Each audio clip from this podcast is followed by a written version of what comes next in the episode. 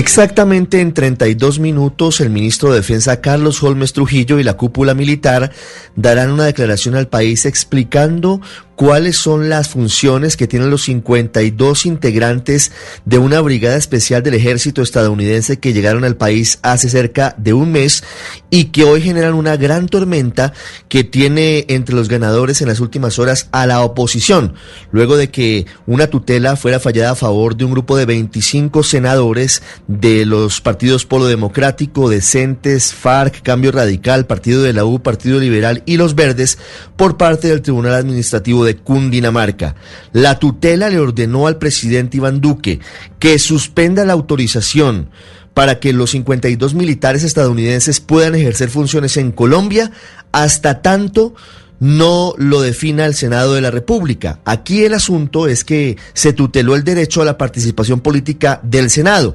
Considera la magistrada Berta Lucy Ceballos, que es la que falla la tutela, que el presidente de la República debía haber pedido una autorización al Senado para el tránsito o permanencia de tropas extranjeras en el país. Y eso no se hizo, evidentemente. Lo que dice la tutela es que en las próximas 48 horas el presidente Duque tiene que entregar el reporte detallado de todo lo que significa esta brigada en el país, que está en Tumaco, en Tibú,